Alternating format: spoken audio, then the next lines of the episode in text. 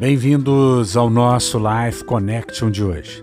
Sabe de uma coisa, eu tenho percebido que a inoperância muitas vezes das pessoas, da própria igreja, é porque nós não conhecemos a mente de Deus. Quando nós conhecemos a mente de Deus, então nós sabemos qual é a boa, perfeita e agradável vontade de Deus. E aí nós podemos ler Mateus 6:10 que diz: Seja feita a tua vontade assim na terra como nos céus. A oração do Pai Nosso diz que existe uma vontade de Deus nos céus e que essa vontade deve ser feita aqui na terra.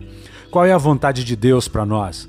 Num domingo de Páscoa, num dia em que nós celebramos a ressurreição. E nós entendemos então que Jesus é o Cordeiro que foi morto antes da fundação do mundo, desde a fundação do mundo, se assim quiser, e ele pagou por todas as nossas culpas. Certamente o seu sangue pagou, purificou de uma vez por todas todas as nossas transgressões, todos os nossos pecados. E portanto agora nós estamos em paz com Deus e Deus está em paz conosco. E aí nós então sabemos que através de Jesus Cristo foi estabelecida a vontade de Deus aqui na terra. A vontade de Deus é que nós vivamos dias de paz, de alegria, de shalom, de esperança, de confiança.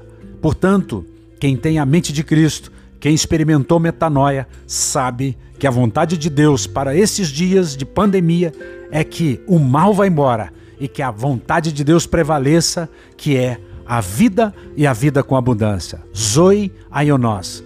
Esta é a vontade de Deus. Que você receba a vontade de Deus, que você receba o favor de Deus, que você seja nesta hora milagrosamente curada, que a sua vida seja restaurada e que a vida de Jesus flua no seu corpo como um ribeiro de água viva. Um beijo grande no coração.